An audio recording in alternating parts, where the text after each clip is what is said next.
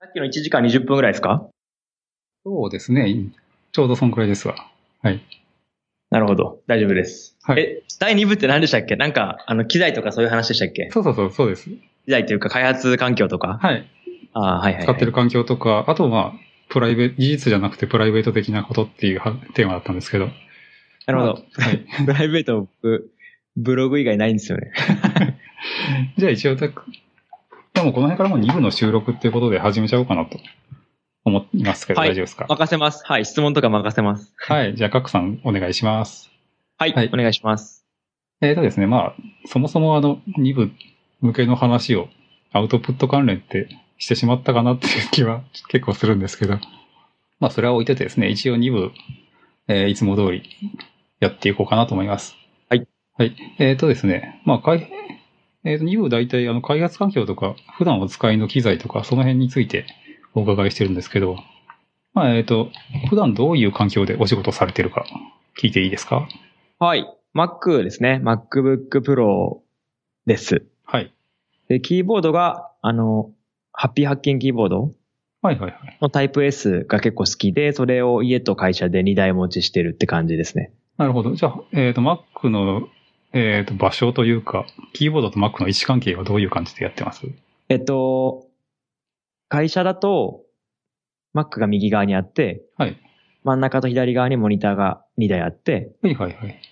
で、えっと、トラックパッドとハッピーハッキングを縦に並べてる感じです。ああ、なるほど。えっ、と、ハッピーハッキングがあって、その手前の親指のあたりにそうですね。ポジション手前的に。、あの、トラックパッドがあるって感じです。はいはいはい。まあ、Mac のキ、えーノートのキーボードと同じような位置関係で。あ、ですですです。はいはいはい。その Mac 右側ってことは、地べたに置いてるとか。あの、ラックみたいなやつ、なんてはいいうんはでいす。か。ああ、最近よくある。 あのちょっと斜めに置いて、そうです。あれ使って見やますくす。する感じで。はい。じゃあ Mac のモニターも使って3枚のパネルをいつも見ながらやってる感じですかはい。会社では3枚ですね。はいはい。モニター何インチぐらいですかえっ、と、27×2 って感じですね。でかいですね。 あ、でもまあ、そうですね。はうん。 4K ですかターミナル使ったりとか。いや、4K じゃないので、はいはいはい。その、レティーナとかにはならないですけど、ああ、じゃあフル HD とかそんなやつですか、ね、はい。あの、家だと、うん。サンダーボルトディスプレイ、今もう売ってないですけど、はい、 Mac のあれを使ってるので、はいはい。まあ、結構綺麗に見えますね。ああ、なるほど。27に2枚囲まれて、なおかつ Mac って、あ周りが見えなくないですか、そうですね。まあ見えそれなでくてか、も。はい。端っこに本も結構並んでるんで、はい。机びっしりって感じですね。なかなか圧迫感のありそうな、ただまあ集中できそうな環境ではありますね。そうですね。あ、モニターとかどうですか、何枚ぐらい使われてますか僕は普段は、えっ、と、やっぱり Mac を正面に置いて、MacBook Pro のキーボードをそのまま使ってるので、わあ、すごい。で、正面に置いて、えっ、と、まあ、環境、場所によるんですけど、普段よく行ってるところには自分の持ち込んだモニターを2枚置いているので、お、正面にあの縦長、ちょっとあの縦幅が長いふ、えっ、と、なんだかな、QHD とか、QW、なんだか、 なんだったかな、呼び方忘れたけど、横が、えっ、と、フル HD と同じだけど、縦が1200ぐらいあるようなピクセルサイズうのん、縦長の、えーモニターと、えっ、と、あとは予算の関係でもう一個、昔から持ってたフル HD のやつを並べて、3枚環境ですね。おーやっぱり3枚ですね。はい。 Mac のキーボードは、なんか、こう、手が汗かいたりして、僕嫌なんですよ。ああ、なるほど、そうですね。この時期特に暖かくなりましたしね。そうなんですよ。それがすごい苦手で、あんまり使いたくないっていうのがあり ます。うん確かに今もなんか塩かなんかよくわからないような何かが少しついてるかなっていう感 じで。塩はやばいですね。はい。なるほあこど。の収録中はあの空調を切るんで僕は、あ、暑いんですね、部屋そうは。部屋結構暑くなってきたなって感じです。やばい。まあまあでも、あモニター3枚ってどんな使い分けしてるとかありますえっ、と、右側というかその Mac、Book はいに Slack とか、うんまあチャットとか、はいあの、置いていて、はい真ん中がだいたい Chrome かエディターみたいな感じですね。はいはい。で、左側が僕あの、縦置きしてるんですよ。ああ、あり、ありですね、縦置き。で、そこに iTerm2 が置いてあるので、はいまあターミナルというか Web オペレーションはそっちでやる。えー縦置きのところにターミナルを置いてるんですね。縦でログ見たりとか、でもまあ、そうですね、複数台やったりするときは真ん中にこう動かして、うんうん。分割してやるっていうのもあります。縦置きってドキュメントとかウェブページ見るのにちょうどいいかなと僕は思ってたんですけど。あ、それもありますね。あの、アマゾンとか、はい長いドキュメントとか見るときは左側に置いたりして、はいまあ、それもあります。なるほど。この辺はちょっと結構意見が合うかなと思ってて。あの、やっぱチャット関係のやつって、一枚を、あの、いつもその画面に同じ位置でいてほしいなっていうのがあるかなと。そうですねはい。ありますね。結構なんか、一画面でやってて、ウィンドウ切り替えたりとかするのって、ちょっと苦手かなと僕は、やってて思いますね。うんそうですね。チャチャット関連は多いので、あの、フランツって言うんですかね、これ。あ、はいはい。あの、いろんな SNS とかタブではい。サービス切り替えられるやつですそね。うです。はちょいっと。読み方わかんないんですけど、あのフランツがすごい良くて、はい。あれで、もう大体、まあトレロとか、含めて、スラックとか、うんまあ、もろもろ使ってます。はいはい。あじゃあ、その、えっ、と、ついでなんで、プロジェクト管理ツールとかって、あの、会社で使っ、チームで使ってやつとかって、どんなんあります、えっ、と、会社は、その、今日まさに朝話したんですけど、はい全ハブっていうのを使ってて、GitHub の一周をラップしたようなツールで、はいそれで、えっ、と、まあ、僕、認定スクラムマスターとかもちょっと持ってるので、まあ、アジャイルっぽいプロセスマネジメントをしてます。なるほど。全ハブって、えっ、と、GitHub プロジェクトがなかった頃からあるかなと思うんですけど、はい。まあなんか新しい機能で GitHub にプロジェクトってできたじゃないですか。はい。あれっちは、と、どのくらい、どう違うのかなというか。 GitHub プロジェクトを完璧に使いこなせてないので、ちょっと比較難しいんですけど、はいえー全ハブだとエピックみたいな概念があって、そのタスクをまたいだちょっと大きいストーリーみたいのがあって、はいはい。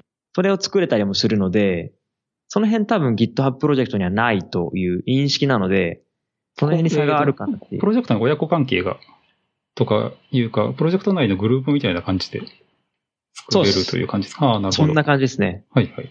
あとは、何が違いがあるんだろうな。まあ、マイルストーンとか。うんでもまあ、大体一緒っすよね。まあ、それをちゃんと活用してるっていう意味では別にどっちを使うのも構わないかなと思うんですけど。でも、全ハブ結構いいと思いますよ。はい。使いやすいし、大規模で100枚とか200枚タスクがあっても、はいそんなに管理辛くないので、はいはい。あの、大規模プロジェクトでも結構使えるイメージがあります。なるほど。 GitHub プロジェクトいいんですかね、今。うーん、なんか最近オルグまたぎとかもできるようになって、おうあ、そうなんですね。うん、オルグ全般のチームに紐付けたりとかいろいろできて。まあでも、全ハブもそもそ もそういう感じだったなって思って。そうですね。全ハブを殺しに来てるような感じがしなくもないという。確かに、まあ、うん、全ハブ関連、ワッフルとかジューブとか、はいまあ、関連サービスいっぱいあるので、まあ確かに殺しに来てるっていうの はわからなくはないです。 はい。あ僕も個人の OSS とかワッフル使ってたりしますね。ああ、ワッフル、はいはいはい。なんか、えーと、異臭の状況に応じて勝手に場所が変わってたりするんで、うん、割と助かるなという感じですけど。ワッフル無料ですよね、まだ。ワッフル無料ですね。全ハブは今、まあ5ドルぐらいはかかるので、一人。はいはい。そこら辺が、まあコストペイするぐらい使えるかどうかっていうのがポイントかもしれないです。そうですね。なるほど。えーっと、会社自体って結構新しい感じなんですかね。ちなみに。えっ、と、所属してる会社は、そうですね、5年目、6年目ぐらいだと思います。はいはい。なんか、えーっと、情報共有とかってどういうふうにしてるとか。ああ、GitHub の Wiki も使ってますし、はい。あと、餌とかわかりますかね餌あの、最近、最近じゃないですけど、よく聞くやつです。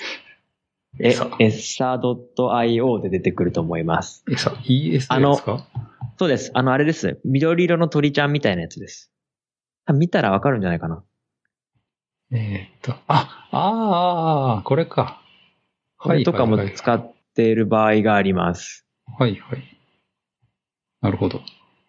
まあ、社内ブログというか、社内ウィキみたいな感じですよね。あ、なんかこれ、なんか個人が作ってて、どっかが買ったみたいなやつでしたっけああ、でもなんか多分、えっ、と、会社はあると思いますよ。これ自体は。はいはい。餌。はまあ結構最近ね、ずっとユーザー多いと思います、これは。いはい。これを使ったり、GitHub の Wiki 使ったり、はい。えーあとは Google Docs とかね、使ってますね。えー餌ってどうですか何がいいとか。あ、まあ、あの、マークダウンでかけて、気軽に投稿できて、いいねとかできるんで、まあ、普通の使い方しかしてないですけど、いいかなっていうのと、まあ、あとは、なんか日報とか書く人は、まあ、いますよね、こういうところで。はい。まあ、でも僕の場合はブログがあるんで、情報は外部に開示しちゃうような性格なので、はいはい。そこまでここに、ここにこう、ナレッジを貯めていくってことはあんまりないですかね。なるほど。まあ、基本的には人自他ツールではあるんですよね。はい、これは社内用のツールです。はいはいはい。えーなんか、スケジュールの管理とかってどうされますスケジュールは、まあ全ハブで、その、毎日毎日のタスクは管理していて、はい。それよりも大きい流度になると、もう Excel っていうか、そういう、あ、あの、Google スプレッドシートみたいな。はいあ、スケジュールと言っても、例えば会議室の予約とかそういう感じの。ああ、それはなんか、あの、うちの会社のやつがあるんで、それを使ってます。あえっ、と、Google カレンダーとかそういうのではなくて。なんかそういうやつですね。なるほど。いや、なんか、はい新しめの会社は、なんか、足、あの、足取りが軽そうでというか、昔からあるところは、あの、えっ、と、まあ、名前は挙げづらいですけど、グループウェア、使いづらいやつが、 のさばってたりして、なるほどし。んどいなぁみたいなとこあったりするんですけど。確かに、いくつか思い、あの、当たりますが。うん。いや、まあ、なるほど。プロダクトが悪いんじゃなくて、使い方がちょっと、めんどくさい使い方するなぁみたいなところがね、あるかなっていう。うんうんうんうん。 あったりするんで、う全です然ね物は、物がダメなんじゃなくて。そうですね。まあ、規模とか違いますからね。そうですね。はいえっ、と、つ使ってるツールって大体そんな感じですか他になんか、これ使ってるけどいけてるぜみたいなのが。えっ、と、あとは、えっ、と、ポモドーロの話ちょっとしようかなと思うんですけど、はいはい。えっ、と、あ、ポモドーロとかやられてますかえっ、とね、思い出した日だけやってますね。なるほど。はいなんかこう、朝出社して、うんまあ今日やるかなっていうのをこう、ちっちゃく25分ぐらいの単位で付箋にバーっと書いたりとかメモ帳に書いて、はい。で、ポモドーロをやるって感じで、うんうん。で、ポモドーロ、まあ、25分仕事して、はい。必ず5分休憩してっていうのをくるくる繰り返すんですけど、はい。まあ、Mac のトマトワンっていうはい。ツールがあるので、まあ、ぶっちゃけ何でもいいんですけど、これを使ってタイマーにして、はいはい。あの、回してますね。えーこれって無料のツールですかはい、これ無料ですね。はい。はいアプリ内課金とかそういうのが。あ、あるかもしれないですけど、基本全然いらないです。あ、課金なしでも普通に。はい、全然使えます。まあなんか、 あの、ポモドーロで検索したらアップストアにずらっと並ぶと思うんで、お好きなのばって感じですけど。ですね、ですね。やっぱ集中できますかという感えじで。っと、基本的に集中力が全然ないので、はい。逆にこの25分で仕切ることによって、うん。こう、フローに入る、フロー状態に入るきっかけを作るっていう習慣化をしてるって感じで、はいはい。特にこう、まあ、リーダーとかやってしまうと、よく話しかけられることはあるので、あその辺の割り込みは全然もう OK って感じなので、はいなんかこう質問が来れば、ポモドーロ自体は止めちゃいます。あ、あなるほど。もしくは、あと1分とかで終わる場合は、時計見せて1分待ってって感じで、はいはい。ことはありますけど、基本的には、なんだろう。それが終わらないと、次にアクションしないってわけじゃないので、結構柔軟にやってます。うんうん。なるほど。まあこのポモドーロの特徴というか、なんか、かい、えっ、と、上げてもらってるところで収穫低減の法則おはい。では ありますが、これはどう関わってくるんですか OK です。えっとですね、ホモ道路とかだけじゃなくて、まあ、エンジニアだけじゃないと思うんですけど、はい割り込みとか、コンテキストスイッチが入ると、はいまあ、集中力下がるよねっていう話がよく言われていて、はい。で、そこに逆行を多分してるなって思うのが僕のやり方で、はい小学校の時間割をちょっと思い出してもらいたいんですけど、はいはい。月曜日国語6時間とかはなくて、うん国語の次体育で、体育の次が、まあ、美術だったりするわけなんですけど、はい。あれがその、収穫低減の法則っていうのに則っっていて、はいはい。へえこれがその、まあ、野菜の収穫とかが、はい。 1年目と2年目が右肩上がりで収穫が取れたから、まあ3年目も右肩上がりってわけじゃないよっていうのが、まあその現実ってところで、はい小学校のげ時間割も国語6時間やっても6時間分の成果はないんだよっていうのがなんか統計で出てるらしくて、はいはい。あえて、あえてバラバラにすることによって、まあ、25分ではないと思うんですけど、はい小学校の時間が次の時間になると頭リフレッシュして全く違うことをやることによって、はい。もう一回集中力戻ってくるっていう考え方なんですよ。はいはいはい。なので僕もこれをちょっと応用していて、はい。ポモドーロやりながら、はい。まあ、実装して、うん例えば次テストコード書いて、ああ、はあはあはあ。次はいきなりこうブログをよ書いて、で、次本読んで、で、次ミーティングして、はい。で、いうのを繰り返して、はいまあはいはい。完璧に25分で切るというか、日本も道路を使う場面は確かにあるんですけど、あえてコンテキスイッチ入れて、はいはい。新鮮味のあるタスクを一日中繰り返すっていうことをやっていて、ああ、なるほど。まあそんなことをやってます。ポモ道路の休憩時間をただの休憩時間にせずに、もう完全に別のことをやるっていうところの、えークールタイムというか、に使っちゃってるということなんですかね。休憩というか、まあ、ポモドーロの、だから第一ポモロと第二ポモドーロが、はい全く違う仕事になってるみたいなうん。感じですね。なるほどまあ、よくあるのは、コーディングを6ポモドーロじゅ連続でやりますとかだと思うんですけど、はい。まあ、そういうことをする日もありますけど、うん結構分散してやったりします、僕は。はいはいはいはい。それちょっと面白いですね。結構これは珍しいと思います。はい。なるほど。まあ、それで、えーリフレッシュすることで、能率が、トータルで見ると、上がってるはずという。はずといでうす。かままあ、あ、これは個人の、あれですね、適性にもよるのかなと思うんですけど。ですね。集中できる人はもう別に一日中同じことやってた方がいいと思いますね。はい。はい。うん。なるほど。じゃあ、えっ、と、コンテキストをスイッチするときの、なんか取り戻し方というか、あの、まあ、言うたら、あの、スリープしてるわけじゃないですか。はい。今までやってたことって。はい。それをまた、あの、フォアグラウンドに戻してくるっていうような、はい時に、なんか、あの、ツールの手を借りたりとかしてます。えっと、朝その出社して、はい。 25分区切りにまあタスクを作るわけですよ。なんとなくあのメソッド書こうとか、うんそこを最初にこうちっちゃく用意しておくので、まあ引き継ぎというよりは、その25分で大体終わるようなぐらいにタスクを切っとくっていうのがあ、なるほど。あって、それぐらいしかやってないので、はい。まあ最初は確かに、あれなんだっけってなるけど、はいできるだけなんないようにしてます。はいはい。うん、その、あれが何だっけってなってしまうと、せっかくの25分の最初の5分を、あの、前回の続きを取り戻すのに、 浪費してしまう可能性があるなっていうのがあって、まあ、そこを、これがううんん、ならないように細かく切るってトいうゥーのドゥーリストみたいたいのを置いてある感じですね。な。はいはいはい。なるほど。これは、あれですね、集中力が自分ないなとかいう自覚が、もしある人がいたら参考にして、あの、あえて別のことをやってみるっていうのは参考にしてみるといいかもしれないですね。はい。うんそうですね。なるほど。すごい。まあ小学生、小学生なんですね。そうです。僕の集中力小学生 なんで。いや、まあ、みんなそんなもんだと思いますよ。まあそうですよね。はい。はい。 はいはい。そうですね、僕もポモ道路、思い出した日だけタイマーを起動してそれ、いますけど。いどういう時に思い出すんですかやえーっと、締め切りが迫ってきた日と か、今日はポモ道路で絶対あの、ツイッターとかにはまらないようにしようとか、そういう日は、ああ、タイマーを持ってきて、はいあえて休憩時間とあの仕事時間を分けて、はいはいはい。本当に集中したい。いときというか集中せざるを得ない状況に追い込まれているときはポモ道路に頼りますね。うーん。いいですね。はい。それ以外のときはまあちょっとダラダラしてるかというと、そう言い切られると困るんですけど、まあちょっとそういう面もあるかなぐらいな。 仕事の仕方をしちゃってる面もありますね。全然わかります。はい。はいはい。じゃあまあ、えっ、と、ポモドーロやってみましょうみたいな感じですね。はいえっ、と、まあじゃあ大体2部。まあ、えっ、と、そうですね。普段のプライベートの話はほとんどアウトプットをしてるからっていうので、話しちゃったかなという。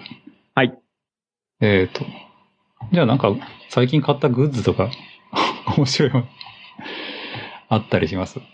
えー、最近というか、うんあの、ペブルってわかりますかねあ、はい。スマートウォッチの、そうです。なくなっちゃった方ですよね。そうです。あの、フィットビットに買収されて、はいまあ、まだ全然使えて、僕も毎日してるんですけど、はいまあ、もう命がないっていうやつなんですけど、うんうん。まあ、このペーブル、最近じゃないですけどね、もう2年ぐらい使ってるんですけど、はいこれはもう必需品なので、これがなくなると辛いっていうのがあります。えーどんな風に使ってるんですか基本的には今ここで、その、スラックとか LINE とかの通知を全部受けて、はい。ここからもう最低限の返事することもあるぐらいなので、えーそうなんですね。なんか、アイコンというか絵文字はい。の返事はここからできるんで、もう OK みたいな時は、絵文字をそこから返しちゃうとかやったりとか、はいはい。あとは、ポモドーロやってると30分集中するので、はい。基本的にそのスラックの通知とかが邪魔になるんですけど、はいはまい。あ、とはいえ、障害とかもあって受けなきゃいけない部場合も多いので、はい基本このペムルで通知を受けて、はいさっと見て、うんいるかいらないか判断するっていうのに使ってるので、ああ、なるほど。 個人的にはすごい重要なんですけど、はいなんか最近何がいいのかなって、なくなったらどうしようかなと思ってます。なるほど。え、ペープルの、えっ、と、買収した後、フィットビット今度新しいススマート、今度ですか先月かな ?5 月ぐらいか。新しいスマートウォッチを出してきたと思うんですけど。あ、というか、えっ、と、スマートフォンはどっち系を使ってらっしゃいます今、アンドロイドです。アナロイド。あ、なるほど。ファーウェイを使ってます。ということは、アップルウォッチにはいけないと。 アップルウォッチは、そうですね。しかも高いですよね、 あれ。そうですね。ちょっとね。ペブル安いんですよ。はい。まあなんか電池の持ちも全然違いますしね。そうです。これ1週間普通に持ちますからね。今でも。なんかね、フィットビットの新しいやつなんだっけお、バーサかなバーサかなエースか。えーっと。あ、そうそえう、ーバーサですね。これですかあなるほど、はい知らなかった。これちょっと気になってるんですけど。あ、なんかちょっとこれ、ペブルの伝承がありそうな気配がする な。そうペブルライクな感じで。あ本当ですね、うんなるほど。もうちょっとペブル気にはなっていたんですけど、えーっと、スマートウォッチって重たいなとか思ってて、おーペブちょっと買ってなかったんですけど。今じゃあ全然使ってないですかあ、そうですね。フィットビットのあの、活動量計をつけてますね。時計、腕時計側に。はい。じゃあ通知とか、スラックの通知とか、はい。なんか例えば障害で、まあデータドックとかザビックスとかマカレルとかからアラートが来るときってどうやって気づくんですか、えっとですね、あの、僕は、オプス G、あまあ、スマートフォンの通知が基本なんですけど、はい、個人的にオプスジーニーっていう、あの、なんだっけ、えっ、と、 Opsgenie 通知のサービス。あの、ページャーデューティーのあ、はいはいはい。別版みたいなんですけど、はい。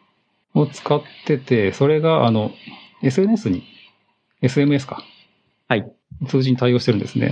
うんなんで、そこ、あの、障害発生したらここに通知するっていうメールアドレスを受けて、このオプスジーニーが発火してくれるんで、一応ショートメッセージで来ると、ショートメッセージギリギリあの、僕の持ってるフィットビットで取れるんですよ。